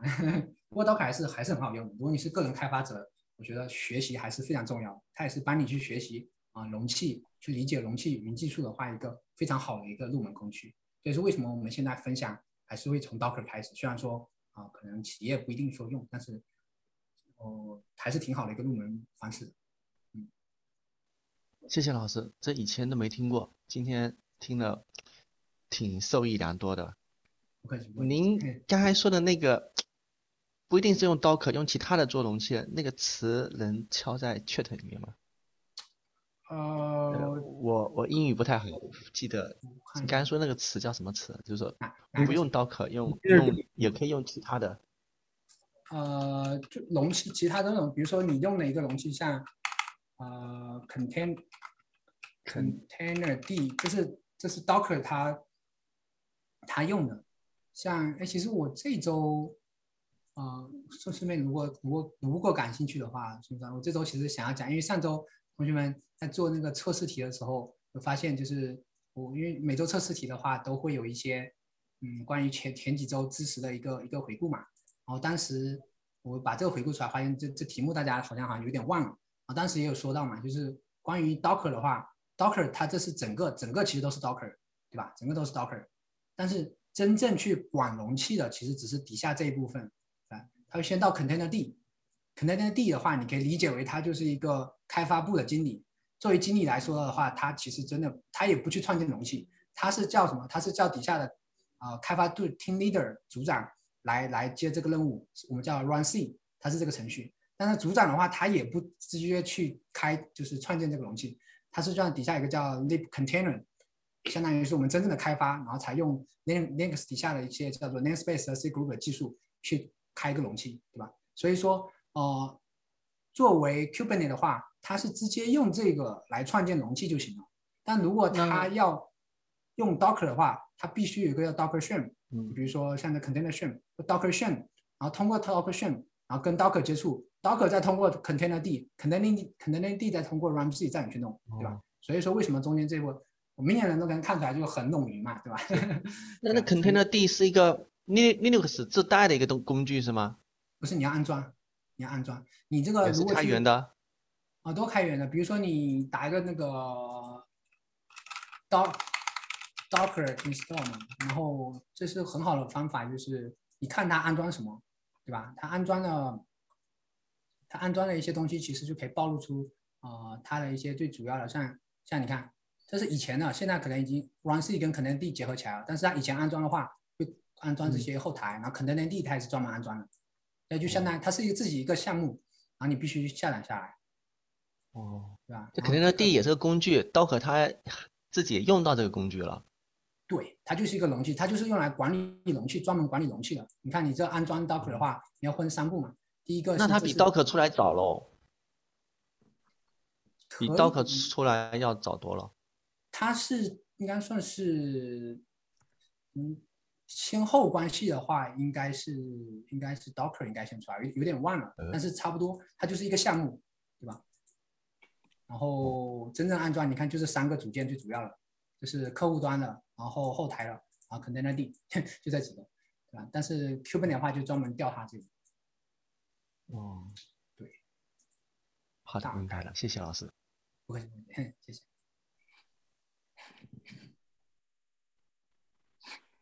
呃，其他朋友继续有什么问题吗？呃如果你们在想，我这边问一下，就是，呃，我我其实我一直有是那个什么 Cloud Guru，因为 Cloud Guru 之前收购了那个 Linux Academy 那个在线课程嘛，然后对对对看过。然后你觉得为什么？就因为我没有看过你说的，像你说那个 Code Cloud 啊，我没有看过，不知道他们怎么样。你说我还真得去看一下。你觉得那个 Cloud Guru 那个视频是不好，是不好在哪儿？你是说那个那个什么 Cloud Glue 是吧？对对对，嗯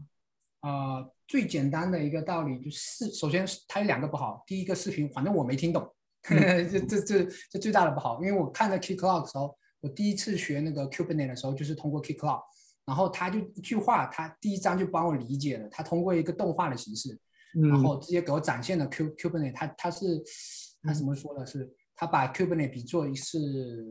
整个船，然后船上有调度器，然后底下有什么船，然后每个组件相当于是船的什么，然后他就用动画的形式告诉我，讲得很清楚，而且他有一些技术还讲的还蛮蛮蛮深的，还做一些实验。然后这是他的视频，我觉得对我来说，呃，动画效果非常好。但是我记得 c o c o 反正我看完之后，它很多都是概念性的，就讲完我还是不理解是什么东西。啊，嗯还有一个我觉得最重要最重要就是 K 那个 c o c o 的话，它每个视频做完之后，他的视频其实 YouTube 上是免费的，去搜一下，它视频是免费。但是它收费里面跟免费就这里面收费的跟免费最大的一个区别是它的课程里面的话啊、会有测试题啊，它那种测试题的话就是给你一个终端，然后就是真的是敲代码，然后怎么去部署这些。然后我每次发现我看完一个视频，我再去做这个测试的时候，我做完测试我才知道我这视频白看了，压根都不懂，我得回去再看好几遍，对吧？然后那个那那个前面那个刚才说呃 c l o u d Glue 它就没有这个反馈，其实看完就跟没学一样。反正我的理解就是看完就跟没学，啊不太适合。嗯嗯嗯，OK。然后你之前说你你不是先是上的一个，你是在多伦多这边上了一个课程是吧？那也是线上的课程是吗？线上的课程，对我们好几个同学，我想想看一下嗯，Lisa、Angie，我们都是都有上这个课程。对，你可以跟这个，因为我觉得可能别的朋友不知道，你能说一下是什么吗？这个课程的话，就是当时我们两个老师他们讲的会比较比较范围会更广一点，就包括整个呃为什么有 DevOps，什么是 Agile，然后里面有哪一些工具，就是会会讲的，就是非常就是更全点，就不像我那么技术。然后我觉得对我来说是更有用的是，呃，因为这些技术可能你自己去查文章，有可能也可以看得到。但是有一些可能你看不到的是这些这两个老师，因为都是多伦多本地，都有十到二十年的这种经验嘛，然后他会跟你讲你要怎么去抓重点，然后有些技术的背后底层原理是什么，然后包括我这些分享，如果大家感兴趣的话，就是呃每周四的时候来我分享的时候，我其中如果我们老师里面有提到的一些他课程上有的，我也会在分享当中跟大家看，就他的一些见解，我觉得是网上真的是找不到的。对对，就我说你这个课程是在哪可以找到？嗯，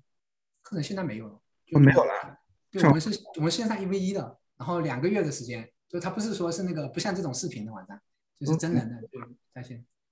对啊，就是真人在线。他是在哪个网站开的啊？你是在哪看到这些？哦，是就我们那个猎头，它是 DK，叫做 DK DK Community，对，OK，然后帮助很多那个猎头朋友，他组织了这个嘛。然后除了说 DevOps 的话，然后也有一些其他的，包括数据数据 en 呃 data engineer 啊，然后还有 data science 啊这些课程，我觉得还还是挺好的。OK，哎，有空可以看的，这应该是，对啊也有微信群，我觉得真真的是不错。DK Community。嗯。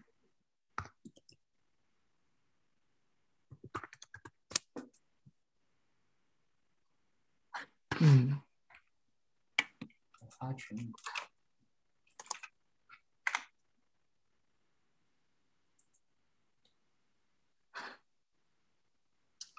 对，我就觉得我觉得挺好的，反正基本上大家，尤其大部分都是都是北美的，嗯哼，都是 IT 的，这圈子其实真不大。是是是，嗯，嗯，是请教一下，那您上这个极客时间这个培训的话，是可以因为有时差嘛，跟中国是可以看录像呢，还是一定要实时才可以看？呃，我不我不知道，我我听到一点了，但是声音好像太小，跳是我这边太小声了，还是？啊，你好，你好，啊你好不好意思，我我问题是说，嗯，您上的这个极客时间的这个培训的话，因为跟中国是有时差的，那他这个极客培训、极客时间培训是可以让你看录像呢，还是说一定要实时的才能才行？其其实我还没有参加，然后我看他好像是每周只要三到四个小时这个训练营嘛，然后就这位邓凡杰就可以看录像吗？应该是可以看录像的，我理解。要不然我们半夜学习很累的。对啊，很麻烦啊。所以你看他，他整个，呃，我看一下，它现在是第二期开放嘛，我第二期是没有时间。然后我看它好像是每四个月会开放一次，应该是到六月份的时候。然后大概大概内容就这些嘛。一开始基础是够语言，然后我看了一下够语言，好像我真的我感觉我自己对语言完全没有天赋，很痛苦。你为什么想学够语言啊？咱们那个 DevOps 跟够语言没啥关系吧？其实这啊、怎么讲，这个就很有意思了。我之前看到一个就是关于呃职场培训的人，他说啊、你怎么去设定目标？很简单一个方式就是你去找你现在工作，比如说你现在工资可能七万八万，然后你去找一个十两倍的 double 的十六万的工作的那个就是详细的就是技能要求。然后我去找了一下，我发现大部分大部分百分之七八十的话，就是十六万的这些工作的话，都会有够语言的要求。然后也 AWS 也是其中之一。对吧？所以说，如果你想要达到更高的薪水的话，那你就去学一个更高薪水必须有的。然后我看了一下，够语言是必须有的。然后你想一下也是，尤其像刚才讲一下，我们高级的高级的 UP 的话，一般都是十五万以上。什么叫高级？我这这次我们新来的一个同事是算是 Senior Manager，他我就就我真的能看到为什么他是高级的，人家就是他就开发出身，然后 DevOps 这块他也非常熟，然后他也对开源有贡献，所以他就能够。从开发的角度去推动整个 DevOps。实话讲，如果你专门是就是真的是偏 system 面的 DevOps 来来推动整个公司的 DevOps 的话，几乎做不到，几乎做不到。你必须需要有开发方面的人帮你从架构上进行整个改进，然后你要从你要从他们的代码来配合整个部署，然后才有可能做到 DevOps。所以说，开发这个是真正，如果你想要有更高的薪水的话，开发是绕不过去的。然后像够语言的话，因为现在大部分 Kubernetes 就是够语言，然后 CNCF 里面的大部分的技术都是够语言。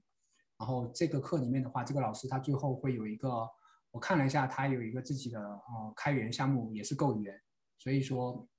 嗯，如果要做 DevOps 的话，够语言这个是是绕不过去的，高级的。哦，哦，这这样好的。哇哇，那么贵啊，六千多块钱。对啊，对啊，所以不便宜啊。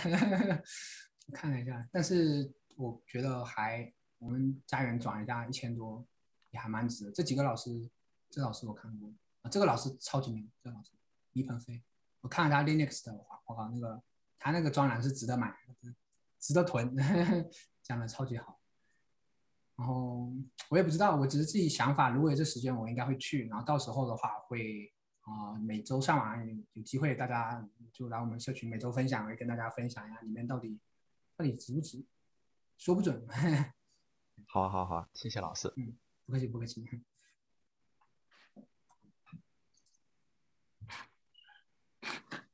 OK，其他朋友有什么问题吗？嗯，好。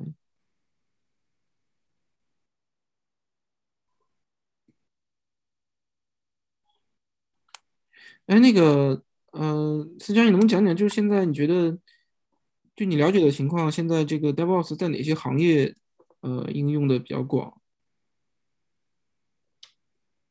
我个人看的话，几乎所有行业，但是只有那些，呃，据我观察，嗯怎么讲呢？我上次还遇到一个是是叫什么？是 A A M D 的同朋友，好像他们说他们那在多伦多的厂里面还有有两百多个 DevOps，我不知道真的假的。对，但我原来的理解就是可能偏偏技术技术行业的话，因为 DevOps 我觉得最关键，它跟 System Mean 的最大的区别就是它跟开发的接触更加频繁了。对吧？原来的话，System System Mean 的话，你可能更多，甚至有些公司你要开 ticket，你要通过这个这个弄一个就 ticket 系统，然后你把你的需求告诉他，然后他去处理，对吧？都这种方式。但现在的话，呃，我自己觉得有一个评判标准，就是啊、你是不是 DevOps，就是你是否有加入 Dev 的 Stand Up Meeting。嗯我我像我们公司，我就每天我都加入他们的 stand up meeting，对吧？所以你就要到这么细的程度，你才能够说，呃，可能会比较偏向于 DevOps。但我我现在是觉得，其实 DevOps 的话是是有一个光谱嘛，就是你要么很偏向于 Dev，或者说偏向于 Ops，然后大部分公司可能都是在这个中间嘛。那我觉得更有呃所谓的前途，你如果在薪资方面这种前途的话，肯定是开向于开发的，因为真正实话说，真正创造价值或创造更多价值，或者说啊、决策层能看到创造价值的人，还是开发，就他们才是真正的创造者。如果你能够帮助他们，因为我们 DevOps 或 Ops 还是大部分情况还是属于服务，或者说从领导层面来看的话，还是属于呃服务部门嘛，对吧？还是可能有点成本部门。那你如果能够帮助开发这些创造价值的部门，创造更多的价值，节省更多的资源的话，那这样的岗位，我觉得才才才值得去做。那这种岗位的话，我觉得可能什么样的公司真说不准。现在像哪怕是银行，据我所知的话，可能 RBC 都会比 TD 这些强得多。因为像我们老师他有在 TD，他觉得 TD 里面的整个自动化都非常差，甚至你看的都用什么样的脚本。但是 RBC 的话，我最近也有关注了一下，我看他们放出来的工作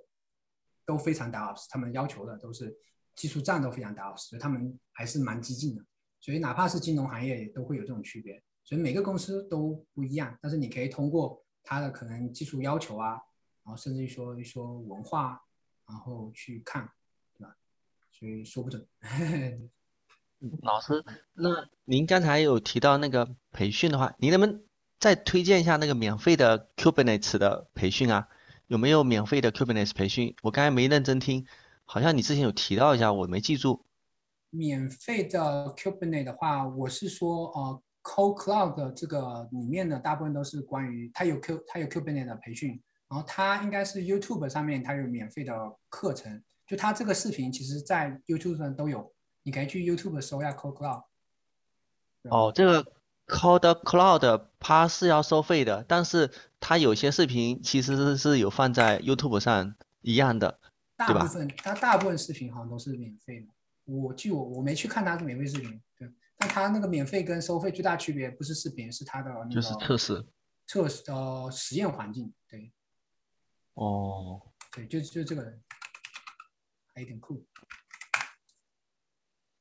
呃，他们他们更新的也很快，我看他每年，呃今年应该会上六个不同的主题，去年上了五个，然后五个的话包括 Helm，然后这些 CKS 也是我赶考了，就关于 Kubernetes 的 security，我也是通过他们的网站弄的，所以啊、呃如果感兴趣，大家可以先从他的视频开始，但是我的体验还是说，你没有亲手上手去做，啊、实话讲还是嗯没有理解那么深。哦，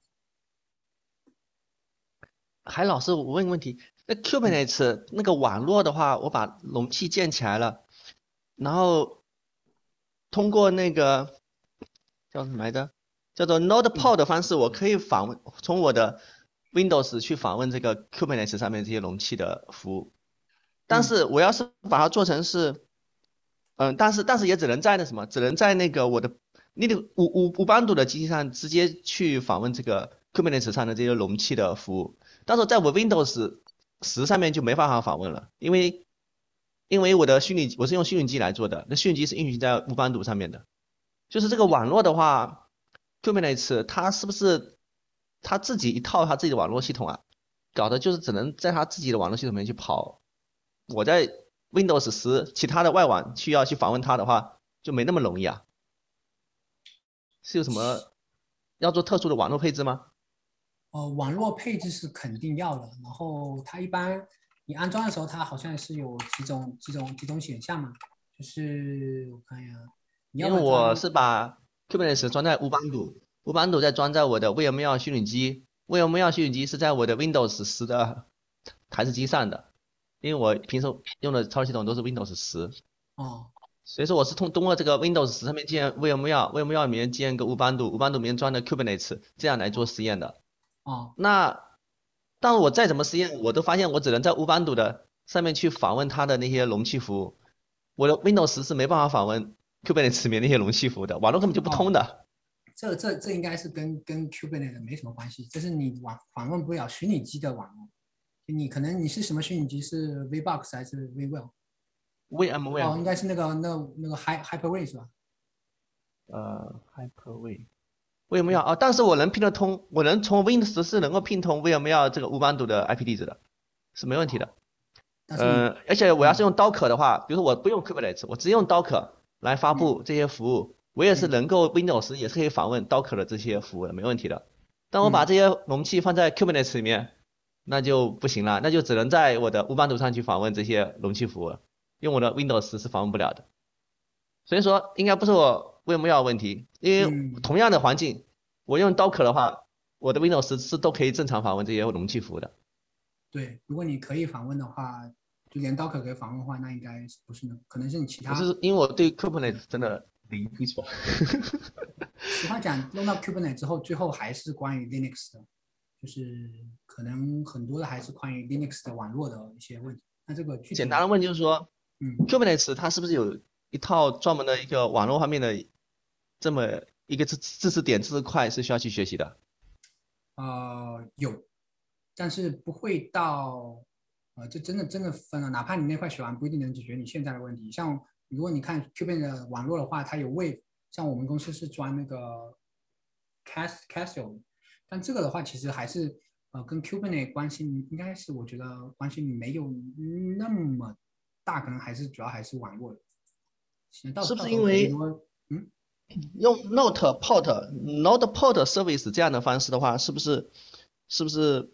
也只能说是在你这个运行 Kubernetes 机上去访问这些容器服务，而要是再往哦外面一层，对，是的，哪怕哪怕你在你的里面虚拟机再建一个乌班图，但是它不是属于 Kubernetes 里面的一个 node 的话，你访问不了。这个我之前我我也好像我同事有测试过，我们之前有看过，就它是哦它是有自己的网络的，然后所谓是有自己网络是它有自己的 IP table，然后它有自己的路由，对吧？你只有加入它这个网络之后的话，你可以试一下你在你的虚虚拟机上面再装个乌班图，但是不是属于那个嗯那个 Kubernetes 的话，大概率你还是访问不了它的 node。是的。对，那以怎么样才能能在外面去访问乌班图的这个 Note Note 的这些容器呢？呃，你必须装那个 load balancer，就是你可以哦装、呃一个叫做 metal met metal LB，因为我的，因为我不是在云上面，不是在亚马逊，也不是在谷歌，是在我自己的 VMware 虚拟机上，本是本地机子上，我我怎么去使用这个 load balance 啊？呃这个你要装一个叫做 metal LB，我们公司就这样装了。然后这个的话它是什么呢？呃，你就相当于是正常部署，部署在 Kubernetes 上面，然后它会给你分配 IP，就是到时候的话，你你要你要做的就是把你的 ingress 的啊、或者应该是 service 改成 Tap 改成 no 从 no port 改成 load balancer，然后他就会去那边拿 IP，、但是这个 IP 是你的内网 IP，、然后他他这个 IP 就可以啊、可能应该应该是能够从你的 Win Windows 不一定，但你要可能要调 table，但是同同一个网段的其他的，哪怕是不在 Kubernetes 里里面的那个、也能够访问，就是 load 哦 balancer、那这个它相当于是一个负载均衡器喽，啊。相当于是一个类似于硬件的一个，因为我们我们我们用过软件，我们公司以前用过那个硬件的负载均衡器，嗯用来给不同的网站进行负载均衡流量的。它呃，这个还这个是不是就负载是均衡器？这就你就你可以理解为它更多的是偏向于就是给你发那个 IP，对吧？负载负载均衡器可能是我们前端的 ingress 之类的那些，那这个的话它就是给你发 IP，就是说呃你把你的 service 改成 load balancer，如果你嗯里面、如果你是在云上面，它会给你发这个 IP，对吧？对但因为你不是云，所以你必须本地手动部署一个，比如说这种像 Metal LB，OK 对吧？这种是可以的。好的，谢谢老师，这很好的一个线索。我以前一直很困惑，现在有点方向了，对，可以试一下，可以试一下。太好了 太好了。有有有同学在 chat 圈里面说，对，不要用 Windows 去学 K8s，很痛苦。就 Windows 其实电脑我没用过，但是我大部分还是在 Linux 上用，所以也要小心，很多坑。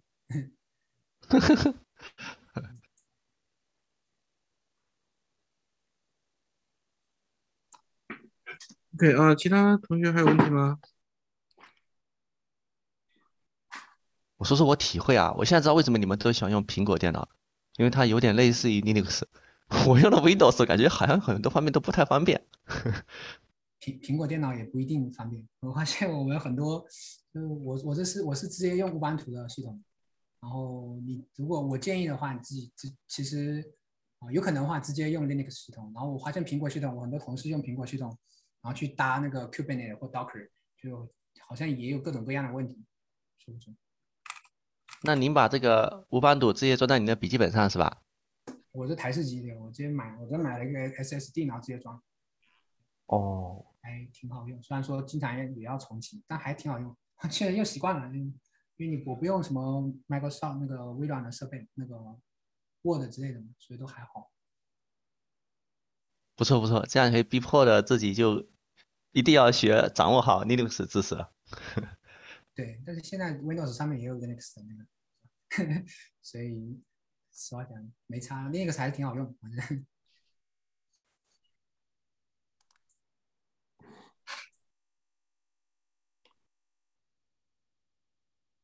OK，那如果就是别的朋友没有问题的话，我们今天就先到这儿，好吧？因为时间也比较久了，快马上就两个小时了。嗯嗯，对，我觉得还是特别感谢思佳那个给大家分享这么这么有价值的这些经验啊。我觉得，然后，呃，私家的活动大家还是都要去参加，这个 是吧？你毕竟也不用出门，这么冷天在家就可以了。另外，我不知道那个私家知不知道那个，嗯，好像。多伦多有一个 DevOps 社区的嘛，叫什么？也在 Meetup 上，因为我还我很早之前还去过一次他们的活动，经常在 Downtown。其中的一个那个，就好像就叫 DevOps Toronto，就其中的一个那个发起者之一是是那个 Well Simple 的一个啊，也是一个做技术的主高管吧，主管还是什么的，嗯，哦，然后这里是吧？嗯、呃，你要看他那个 Meetup 就叫 DevOps，呃，从你你点那 Groups。Groups 啊，对你那对对对对对，嗯，对 Toronto DevOps，对，哦这是第一个，嗯，这个时间很久了，好像，哎，不是，你往下往下，不是这个，那是下面第四个，我看，你看第四个那个，因为这个才八十五个 member，肯定不是这个，哦，呃，那个那 member 特别多，对，Dev 对六千多这个，六千，对，就是就是这个，对对对对对，嗯。哇，这么多了，嗯，我去过一次他们的那个活动，然后就是我记得那零五年、一五年还是一六年，他们就已经讲了那个 Ansible 了，就是还挺，特还是挺前沿的，对。哦，OK，他们这个还是活动特别多，然后但是你看现在这个还是 monthly online，他们都改成 online 了，因为这个我请教一下，这个 Meetup 是不是一般都是 online 的的这些活动啊？我还从来没用过 Meetup。其实主要还是线下的吧，这个以前是线下的很多，但现在因为疫情的关系都改成线上。嗯嗯，哦，线下一般是收费的吧？嗯，这个 DevOps 这个是以前我记得是五块钱还是多少钱？哦，对，象征性的，嗯嗯，收费是的，它就是其实就是说那么一点儿，然后也也也也没有什么。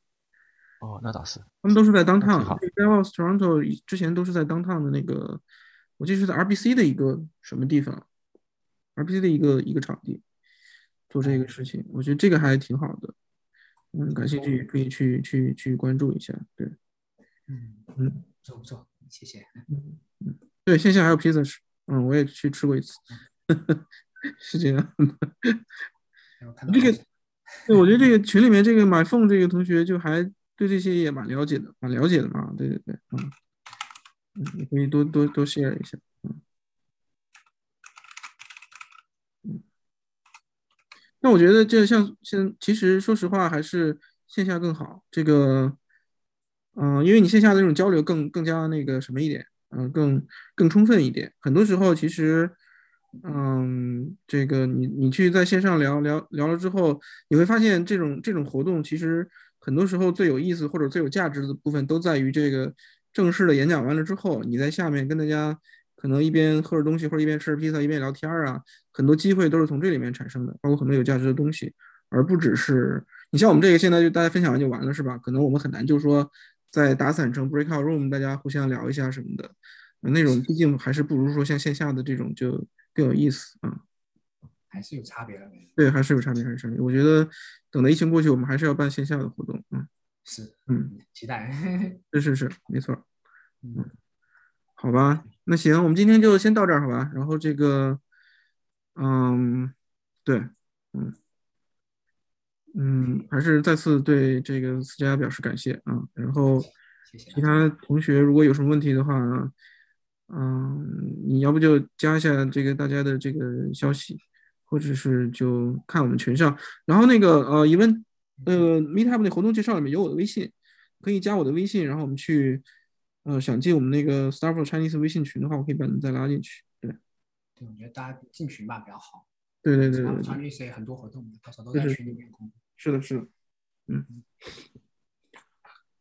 然后把我的微信敲在这儿，嗯，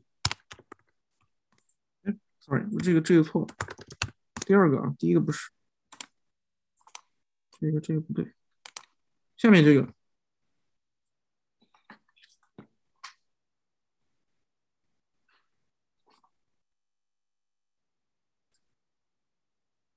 行，那我们就先到这儿，好吧？那个想加的就加一下，或者说去 Meetup 上或者 Eventbrite 里面，或者是问私加都可以啊，都能知道我的微信的